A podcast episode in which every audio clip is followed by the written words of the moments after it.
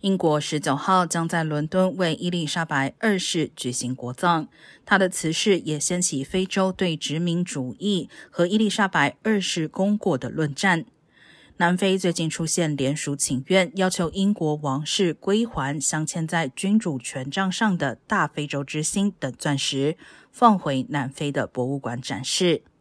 一九零五年时，南非库利南矿场开采出三千一百零六克拉的天然原石，后来被切割成九大块和九十六小块，